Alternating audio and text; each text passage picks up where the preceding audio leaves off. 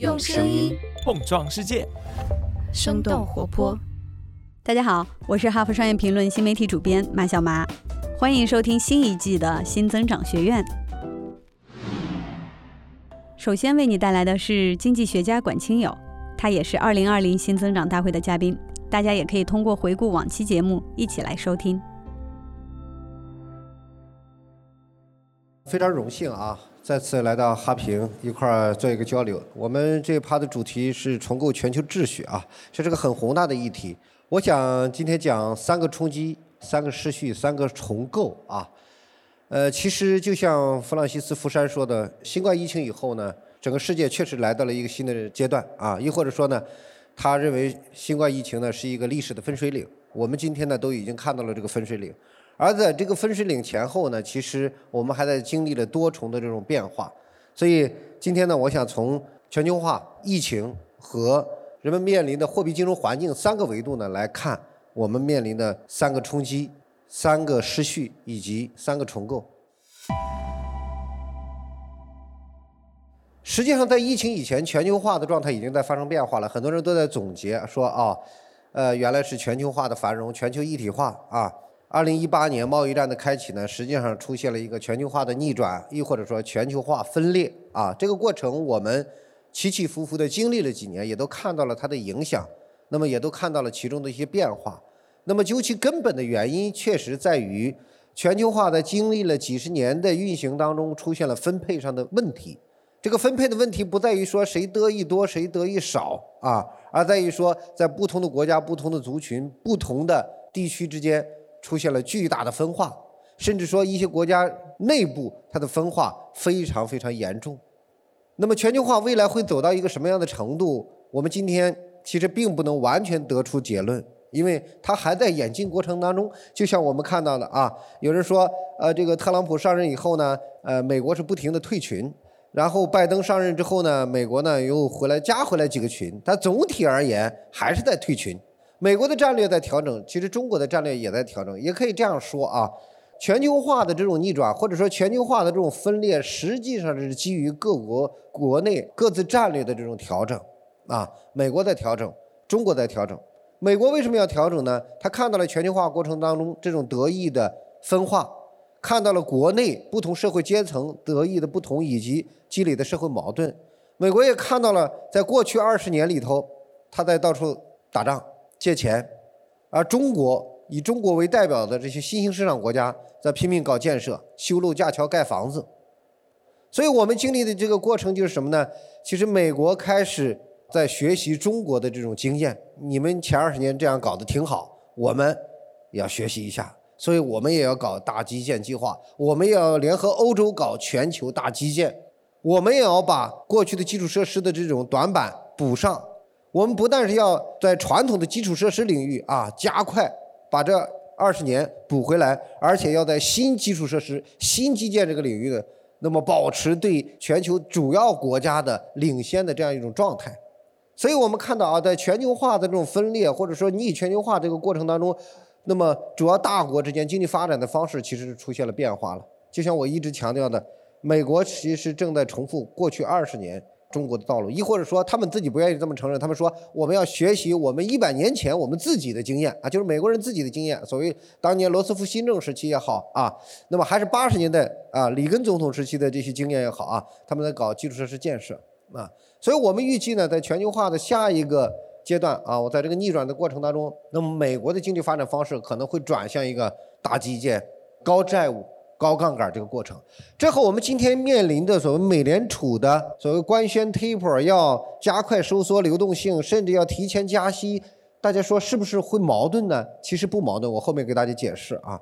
那么中国方面在干什么？中国方面我们看到，我们在过去二十年经历了一个高杠杆、高债务、大基建的这样一个过程。我们取得了很大的成绩，当然也出现了很多挑战、很多问题。比如说，现在地方债务的问题、平台债务的问题、很多企业债务的问题啊，都已经积累成一定程度的风险。我们在这几年其实一直在防范和化解风险，亦或者说是通过定点拆弹、定点排雷的这种形式，避免了一场系统性的金融风险。所以在看到这种高杠杆、高债务、大基建模式之余啊，那么我们要注意，其实它的风险也是很大的。所以全球化的下一个阶段可能还在演变过程当中啊。那总体而言，我们看到的一种情况就是想脱钩啊，但又很难，但又试图脱钩。在这来来回回之间再进行拉锯战，这个拉锯战可能会经历相当长的时间，而这个拉锯战又因为疫情的突然出现，产生了很多变数。那么我们今天正在经历新的变异毒株的这种冲击，到底情况如何，我们不知道。但是我们看到这一次全球抗疫过程当中呢，确实出现了更多的问题，就是全球治理的难题凸显啊，更加明显了。那么，在这个所谓新冠疫情这个面前，其实没有国家能够独善其身。不同的国家确实在抗疫过程当中也出现了不同的政策。我想，这些所谓的政策，这些处置疫情不同的方式，当然代表着什么呢？代表着啊，基于文化、基于国情、基于治理能力、治理方式的一种最后的一种结果。比如，中国仍然在坚持围剿清零的这种政策。啊，欧美在这次奥密克戎毒株变异之前呢，其实已经准备试图放开，但是这个新的变异毒株之后呢，又阻止了这种脚步。现在的关于抗击疫情的这种方式呢，又有很多讨论。那么我们今天也很难马上用一个确定的结论说就应该沿着哪条路径去走。但无论如何，我们看到这次抗击全球疫情的国际合作进行的是非常糟糕的，而疫情和全球化不一样。啊，疫情它天然就是全球化的，没有国家能独善其身，没有国家能够成为孤岛。如果说中美欧日这些大的经济体都能够成功的应对疫情，大家就觉得似乎万事大吉了，那可能是太天真了。因为只要有一个国家这个疫情的危机没有解除，这场疫情就不算过去，这场疫情对人类社会的深远的影响就不算过去。而今天我们正处在一个什么呢？群龙无首的这种状态。作为全球最大的国家，美国本应该去领导全球去抗击疫情，特别是帮助那些发展中国家和最不发达国家去应对疫情。但很显然，我们没有看到它承担这样的功能。这个我们中国，我们看到啊，在很多领域还在帮助很多发展中国家啊，给他们免费的这个提供这个疫苗，免费的提供医疗这个支持。所以今天的这样一种状态，其实看起来真的是很忧虑。我甚至看到这种状态。我比看到全球化的这种割裂还要忧虑，因为这个事情是影响到不光是真金白银的，是影影响到每一个人的个体生命财产安全的。所以，新冠疫情的这种情况呢，其实是加剧了全球的这种分裂，凸显了所谓全球治理的难题，让人们产生了一种什么呢？我觉得是无助感。今天我们听到的声音，大部分是欧洲、美国、日本、中国这些大的经济体的声音，但。我不知道各位想到没想到，那些医疗条件比较差啊，医疗资源比较稀缺，那些远在世界角落的那些发展中国家，那些族群，他们正在经历着什么？没有声音，他们是这个世界上沉默的大多数。而现在这种疫情的应对，我没有看到有非常切实的能够帮助这些地区、这些国家、这些民族、这些族群应对疫情，至少相对比较科学的应对疫情的办法。而这种状态会导致我们全球看到的这个疫情的状态会持续的时间比我们想象的要久远的多，对我们的经济、政治、国际关系的影响要久远的多。那么，中国领导人很早就提出了构建人类命运共同体这样一个非常高远的命题。我们是真心的希望，在二零二一年的年底，在二零二二年新的一年，在全球抗疫这个问题上，全世界能够有一个所谓联合的。这种抗议有一个呢比较切实的办法，帮助全世界每一个族群，特别是那些脆弱的群体、脆弱的地区，能够走出疫情。这是第二重冲击，也是第二重的失序。如果说全球化和疫情我们正在经历，那么实际上我们讲的第三重啊冲击、第三重失序或者第三重重构。我们并不太清楚它未来会走向何方。我们知道呢，二零零八年以后呢，其实全世界都经历了一个直升飞机撒钱的过程。各位无论是线上还是线下的这个听众观众，大家都知道，直升飞机撒钱这个事情，在过去只存在于历史教科书里头。我记得我上大学学经济学教科书的时候，那个时候只是说哦，有人是这么提过。从来没有人如此大规模的付诸实践，但是二零零八年以后，以伯南克为代表的这些中央银行家们义无反顾的所谓吸取了大萧条时代的经验，说要进行直升飞机撒钱，而且从日本的经验来看，直升飞机撒钱似乎效果还可以，但是呢，人类社会从来没有进行这么大规模的这个实验，就像我们今天仍处在这个实验过程当中。所以我今天说欢迎来到未来水世界，亦或者说呢，其实我们已经在水世界当中了。所谓货币之水的这样一个世界，我们每一个社会群体因为代际的关系，其实都或多或少的受到它的影响。那么它的影响对每一个代际的这个群体呢，影响也是不一样的。我们看到啊，主要经济体的中央银行的资产负债表都经历了一个迅速扩张的这样一个过程。特别是疫情以后，就是二零二零年，大家都经历了一个大放水的过程。那么问题来了，我们可以做很多梳理，说人们为什么要选择这样一种这样一种做法啊？我们可以这样说，呃，这与宏观经济学的三次思想的这个大分野有关系。呃，可以说，呃，现在的这个实践比理论呢。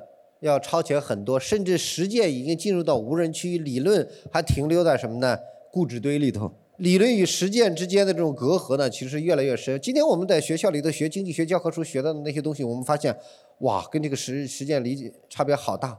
我们今天都是在讲几十年前、几百年前的事情，而今天这个实践已经进入到了所谓的无人区，没有人知道未来会如何。我也不具备这样的能力。啊，我要具备这样的能力，我估计若干年以后，在我死后，也许能问鼎诺奖。我不具备这个能力，但我看到了这个问题。因为宏观经济学如果细数的话，在过去的这个一百多年里头，经历过三次大分野啊。第一次就是我们说，由于二十年代啊，一九二九年到一九三三年的大萧条啊，从而催生了凯恩斯主义。上世纪七十年代的石油危机带来的滞胀，催生了新自由主义。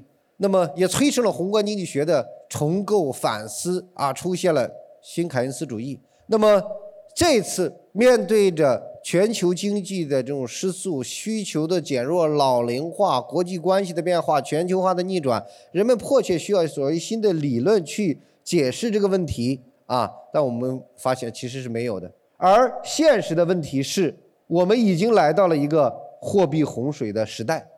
无论我们从宏观上看央行的资产负债表，还是从微观上看，无论是今天线上还是线下，大家去看我们的资产价格，看美国股市，看中国楼市，看过去一年里头全世界楼市上涨的这种情况，那么我们都能感受到这个所谓货币洪水的威力以及对我们的影响。今天刚才齐新老师讲到的说，现在很多年轻人讨论什么呢？躺平啊，什么内卷啊。有很多很多原因，其中一个重要的原因就跟放水有很大的关系。那么我们如何去看清楚方向，找到未来呢？说实话，这是挺悲观的，因为我我们并不清楚说未来这个货币洪水的世界出路在哪里。从道理上来讲，理想的状态是什么呢？啊，有一轮新的技术革命，类似于二十年前中国出现的房地产行业的大爆发。出现互联网从门户网站到移动互联网的大爆发，这样的大规模、大级别的大产业的这样一个技术创新或者产业的发展，但今天我们其实是没有看到的。它需要创造新的需求。对于不同的国家来讲，意味着什么呢？你需要敏锐的捕捉机会。我最近在研究智障这个问题的时候，我就发现啊，哎，很有意思。中国改革开放之初啊，我们打开国门。现在想想，小平同志这个高屋建瓴、伟大睿智。那另一方面，我们正好赶上了西方的智障。西方的智障要干什么？它要转移产业，因为上游成本太高了，很多产业被挤走了、挤出去了。所以正好我们打开了国门，我们承接了发达国家转移过来的产业。而到九十年代初期，九二年小平同志南方谈话的时候，我们正好处在一个什么阶段？正好是处在那一轮真正的全球化的起点上。为什么呢？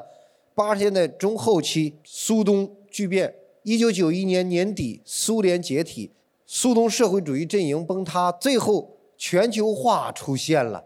而中国在九十年代初期，正好进入了这一轮全球化。我们今天正在寻找一个新的起点、新的契机。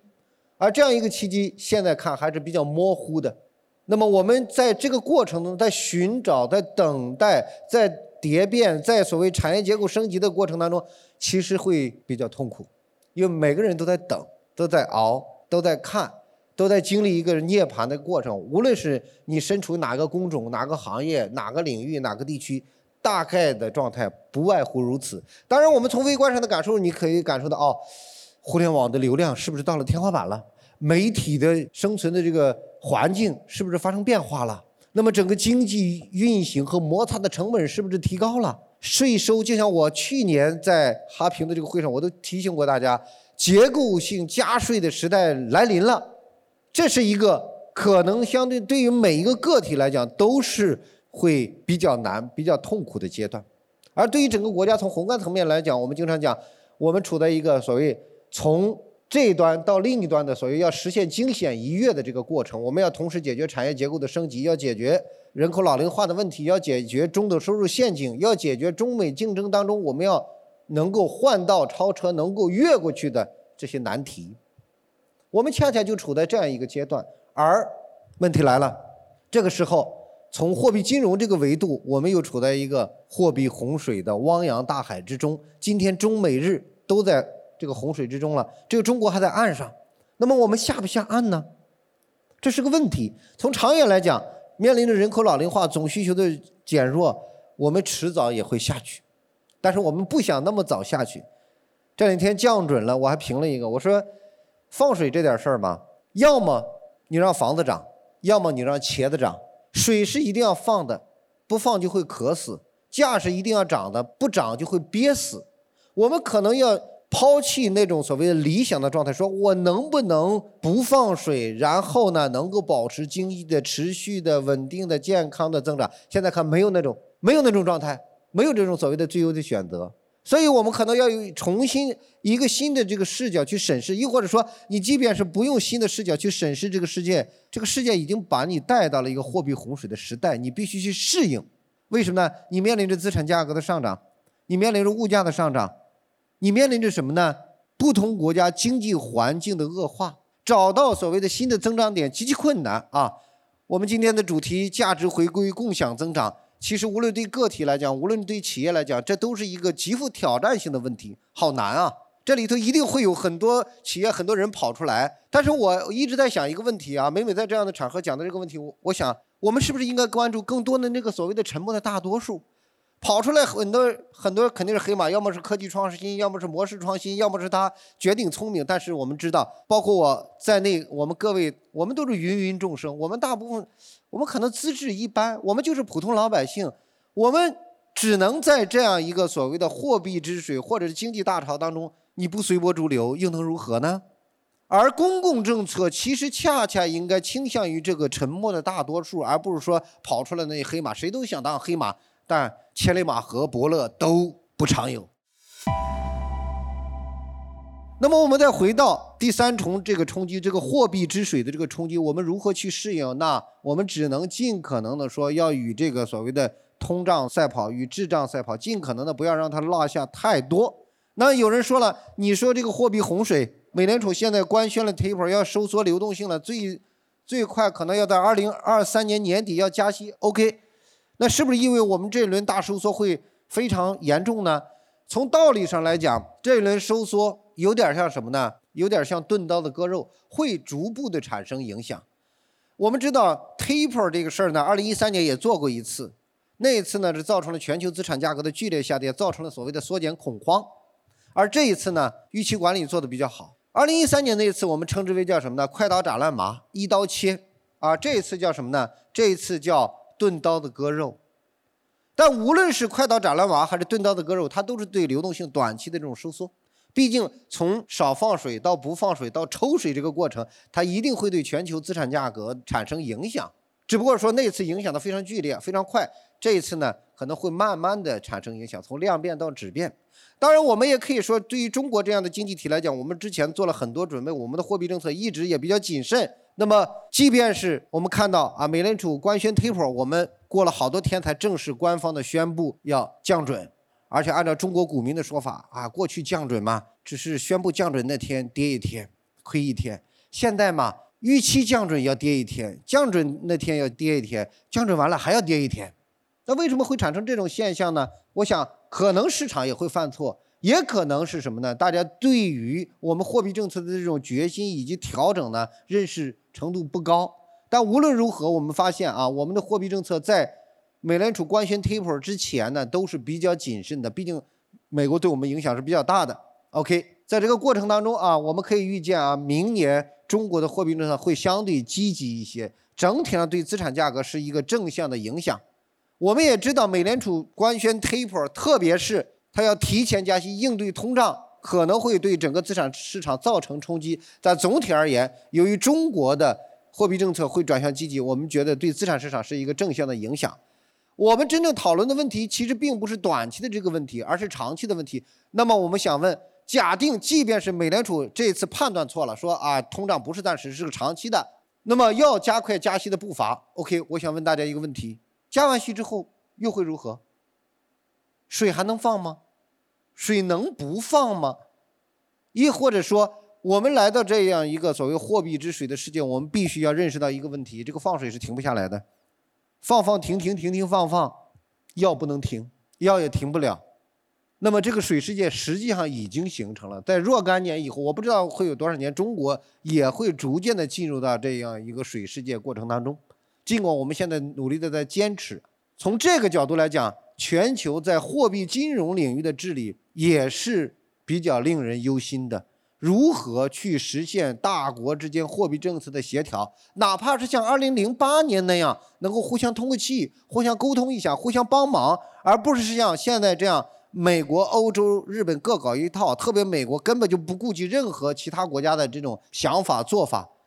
我想。改善呢总比不改善好，但是呢，现在看，啊，这个全球化的情况，现在看中美之间关系的这种情况，我表示很忧虑。但无论如何，我们可能都要需要去适应这种大的变化，企业也好，投资者也好，还有我们普通的听众、观众和读者也好，都需要去适应这三重冲击、三重失序，以及我们还看不太清楚的三重重构。